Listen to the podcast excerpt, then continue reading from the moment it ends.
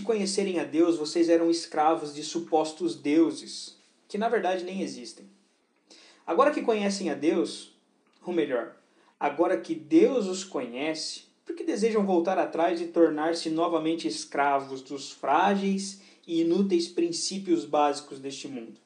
Vocês insistem em guardar certos dias, meses, estações ou anos. Temo por vocês. Talvez meu árduo trabalho em seu favor tenha sido inútil. Irmão, peço-lhes que sejam como eu, pois eu também sou como vocês. E vocês não me trataram mal, e certamente se lembram de que eu estava doente quando lhes anunciei as boas novas pela primeira vez. Embora minha saúde precária fosse uma tentação para me rejeitarem, vocês não me desprezaram, nem me mandaram embora, ao contrário. Acolheram-me e cuidaram de mim como se fosse um anjo de Deus, ou mesmo o próprio Cristo Jesus. O que aconteceu com a alegria que vocês demonstraram naquela ocasião? Estou certo de que, se fosse possível, teriam arrancado os próprios olhos e os teriam dado a mim. Acaso me tornei inimigo de vocês porque lhes digo a verdade? Esses falsos mestres estão extremamente ansiosos para agradá-los, mas suas intenções não são boas. Querem afastá-los de mim para que dependam deles. Se alguém deseja agradá-los, muito bem, mas que o faça sempre, e não só quando estou com vocês. Ó oh, meus filhos queridos, sinto como se estivesse passando outra vez pelas dores de parto por sua causa, e elas continuarão, até que Cristo seja plenamente desenvolvido em vocês.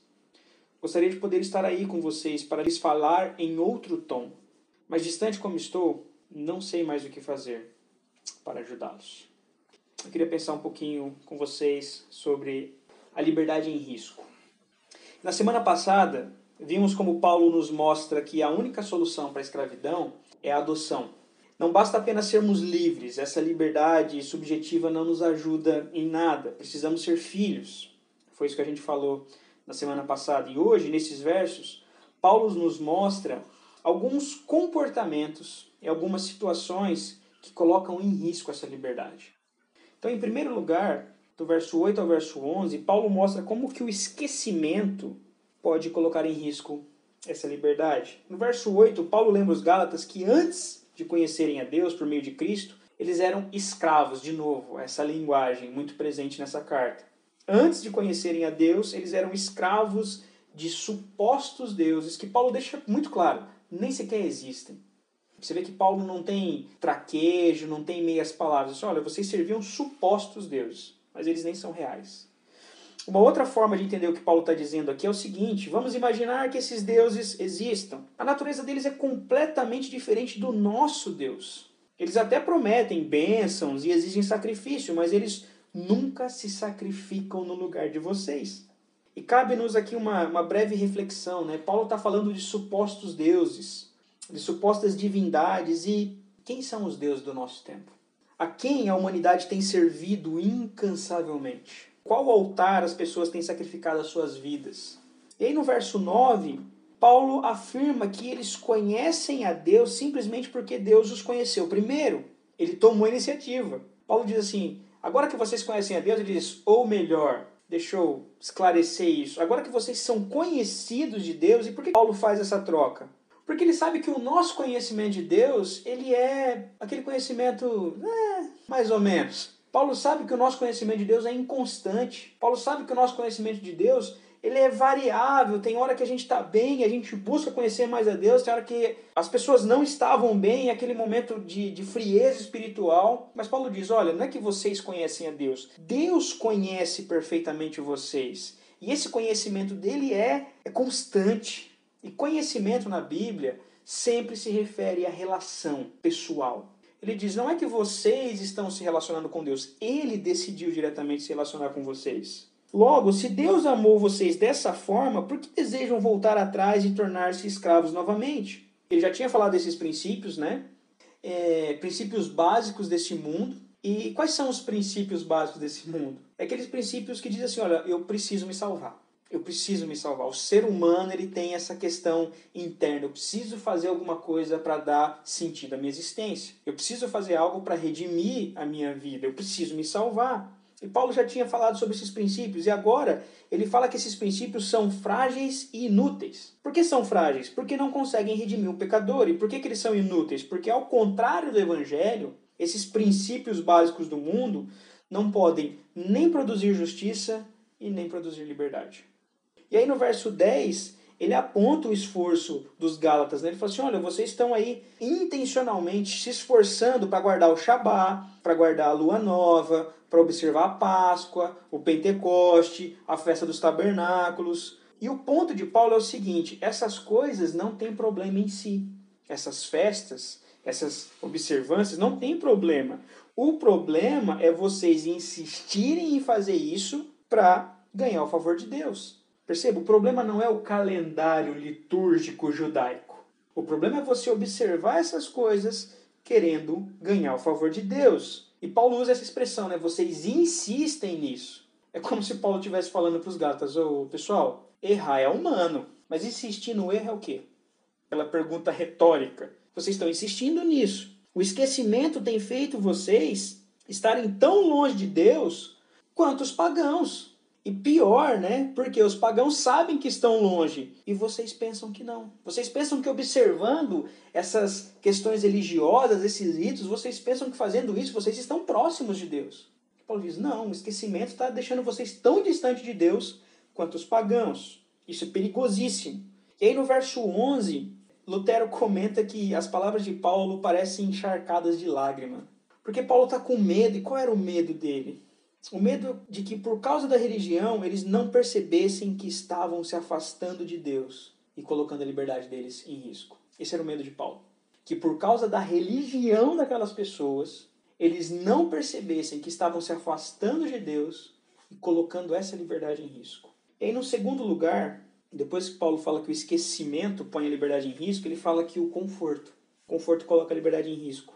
Do verso 12 ao verso 18, Paulo lembra os irmãos daquela igreja que o evangelho fez com que ele abandonasse a cultura religiosa judaica e vivesse como eles. Quando Paulo diz assim, olha, sejam como eu sou, porque eu também sou como vocês, Paulo está lembrando, fala, olha, quando eu cheguei aí, eu deixei de lado toda a cultura, a tradição judaica e eu fui viver como vocês. Eu estive no meio de vocês. Por quê? Porque ele queria se tornar como eles, viver o que eles vivem, sentir o que eles sentem e dessa forma apresentar o evangelho para eles sem nenhum ruído cultural. Paulo queria apresentar o evangelho para eles na cultura deles, sem o evangelho estar tá manchado pela cultura e pelas tradições judaicas. É por isso que ele diz: Olha, eu sou como vocês. Ele passou tanto tempo com eles que eles sabiam exatamente como Paulo de fato era. Ele era uma pessoa transparente. É por isso que ele fala: olha, sejam como eu sou, porque eu sou como vocês. A minha vida é um livro aberto. Vocês conseguem olhar para a minha vida e saber se eu estou dizendo a verdade ou não. E aí no verso 13 e 14, Paulo lembra eles que a sua visita, a primeira visita aconteceu meio que do limão uma limonada. Por quê? Porque a gente não sabe o que fez Paulo adoecer, mas a gente sabe que isso fez com que ele mudasse o itinerário da sua viagem e passasse um tempo na Galácia. Não estava nos planos de Paulo ir para a Galácia. Alguma coisa aconteceu, ele adoeceu, e a gente está falando aqui né, no nosso culto sobre a soberania de Deus, de como Deus usa situações. E Paulo fala: olha, não planejava ir para Galácia inicialmente, mas algum sofrimento, alguma enfermidade fez com que ele fosse para lá. E o que, que Paulo faz quando ele chega na Galácia? Ele prega o evangelho, ele planta uma igreja. No verso 15, ele lembra que eles o acolheram tão bem, tão bem, que parecia que Paulo era um anjo, ou ainda o próprio Cristo mas agora as coisas estão diferentes. Paulo dá um indicativo aqui de que eles passaram a enxergar ele agora não mais como um anjo de Deus, mas como um possível adversário. No verso 16, dá a impressão que parecia que os falsos mestres haviam conseguido entrar na cabeça deles e convencer-eles que Paulo era um inimigo. Por quê? Porque Paulo estava insistindo em pregar a verdade do evangelho da graça livre. Parece que os falsos mestres convenceram aqueles irmãos que Paulo era inimigo, por quê? Porque ele insistia em pregar o evangelho da graça livre. E nos versos 17 e 18, Paulo chama a atenção deles, né, para algo, um fato muito importante, assim, olha, ansiedade já é algo ruim, vocês sabem disso. Agora, esses falsos mestres, eles estão extremamente ansiosos. Ansiedade já é ruim, agora imagina ansiedade no nível extremo. Os falsos mestres estão desse jeito, eles querem agradar vocês. Mas, de novo, né, essa adversativa, fala assim: Mas A intenção por trás disso é terrível. Eles querem apenas afastá-los de mim para que vocês se tornem manipuláveis por eles. E essa é a intenção de todo falso mestre. Paulo já disse isso. Essa é a intenção do falso evangelho. Essa é a intenção de falsas igrejas. Essa é a intenção do falso cristianismo. Tornar as pessoas dependentes para que possam então ser manipuladas. A pregação contínua de conforto, o que Paulo está lembrando eles é o seguinte: os falsos mestres estão sempre pregando para vocês que está tudo bem, que é o conforto e tudo mais, que vocês precisam viver assim, porque vivendo assim vocês vão ter uma vida confortável. E essa pregação contínua de conforto sempre coloca em risco a liberdade. Porque se está tudo muito bem, se eu estou sendo paparicado, por que, que eu vou me empenhar em lutar pela liberdade? Se estão me levando de novo para uma escravidão, sem parecer escravidão, mas estão me levando de novo, e tudo isso está confortável, por que, que eu vou me dar o trabalho de lutar pela liberdade? Em terceiro e último lugar, Paulo fala também que neste momento a distância dele com os Gálatas também estava colocando em risco a liberdade deles. Porque ele fala assim: Olha, eu queria estar aí com vocês. Porque ao contrário dos falsos mestres, as intenções de Paulo ficam expostas o carinho, a preocupação é do apóstolo aqui transborda como ele, quando ele diz assim, filhinhos.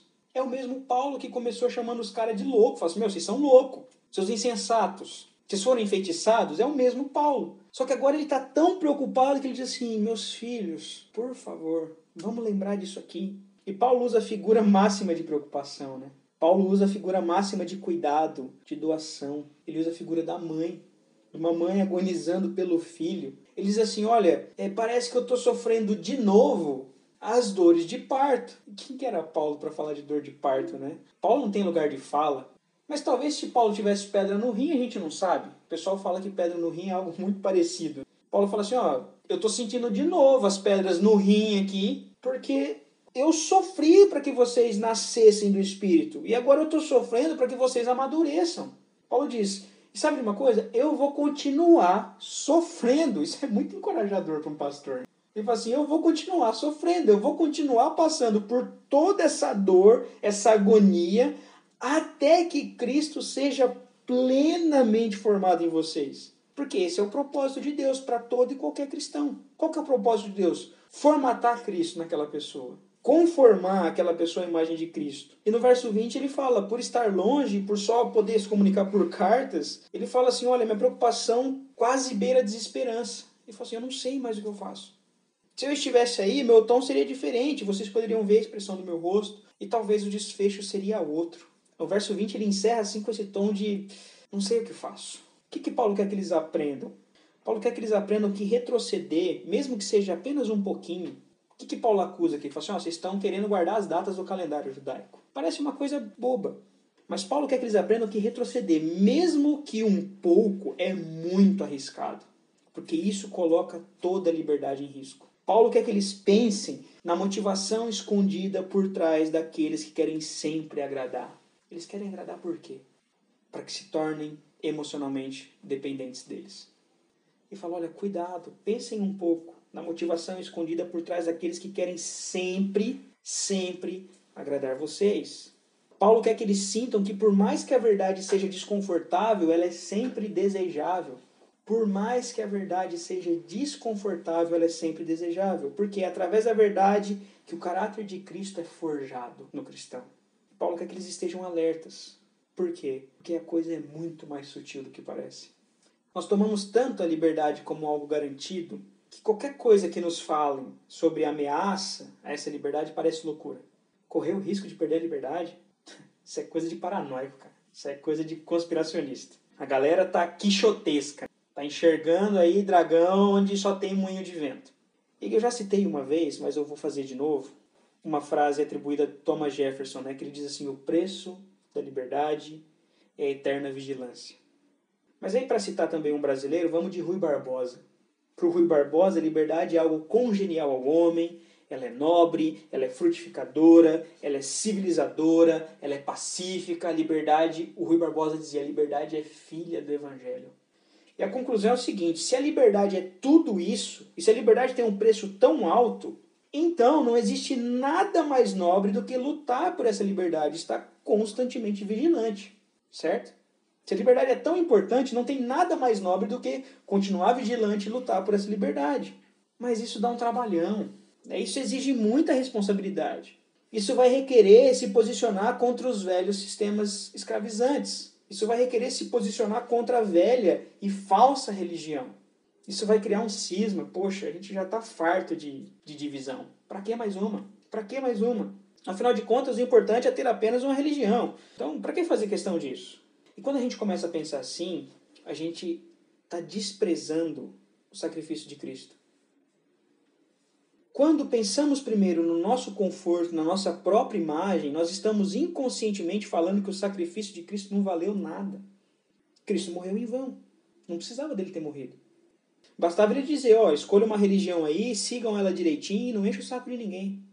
Mas não foi isso que Cristo fez. Ele nos amou. E ele nos amou tanto que ele se entregou para que fôssemos livres de uma vez por todas. Ele abriu mão da liberdade dele para que nós nunca perdêssemos a liberdade que ele conquistou para nós. Para nos libertar da escravidão da lei, ele se fez escravo por nós. Para nos libertar da culpa do pecado, ele se fez culpado por nós. Para nos libertar da vergonha, ele foi envergonhado no nosso lugar. Para nos livrar da morte, ele morreu. Mas ele não sofreu para nos livrar dos nossos sofrimentos. Ele sofreu para que em nosso sofrimento nós nos tornemos cada vez mais parecidos com Ele. Ele nos livrou da morte, Ele nos livrou da culpa, Ele nos livrou do pecado, Ele nos livrou da vergonha, mas Ele não sofreu para nos livrar do sofrimento. Ele sofreu para que em nosso sofrimento nós nos tornássemos cada vez mais parecidos com Ele. Que diferença isso faz na nossa vida? Primeiro, precisamos entender de uma vez por todas que nós somos livres. A gente precisa entender isso. Em Cristo nós somos definitivamente livres. Segundo, uma vez que éramos escravos e fomos libertados, fomos também feitos embaixadores dessa liberdade. Terceiro, um embaixador abolicionista, né, que é o que somos, não pode compactuar com nenhum tipo de escravidão. Nós não podemos compactuar com nenhum tipo de escravidão. Por exemplo, eu não posso mais me fazer escravo dos meus instintos. E eu não posso compactuar com uma pessoa que vive escrava dos seus instintos. Eu não posso mais me fazer escravo dos meus sonhos, das minhas aspirações. Eu não posso mais me fazer escravo do sistema que está regendo esse mundo. Eu não posso mais me fazer escravo das crenças, das esperanças e dos medos desse sistema mundano. Eu não posso mais me fazer escravo de religiões vazias daquelas religiões que diz que eu tenho que fazer mil coisas e que eu sou proibido de fazer outras porque isso vai afetar minha salvação. Eu não posso mais me fazer escravo dessas religiões. Eu não posso mais suportar ver meus semelhantes, seres humanos portadores da imagem de Deus, sendo escravizados por qualquer uma dessas coisas. E quando eu vejo isso, como Paulo, eu agonizo. Aquilo me machuca, aquilo me consome, porque eu me importo me compadeço. E o que, que eu faço? Então eu anuncio as boas novas do Evangelho da Liberdade. Custe o que custar. Essa é a diferença. Se eu era escravo, fui liberto, sou embaixador dessa liberdade agora, eu não posso compactuar com nenhum tipo de escravidão. Física, emocional, social, religiosa. Eu não posso mais me fazer escravo e eu não posso mais tolerar que pessoas portadoras da imagem de Deus se façam escravos disso. Eu preciso falar da liberdade do Evangelho, custe o que custar.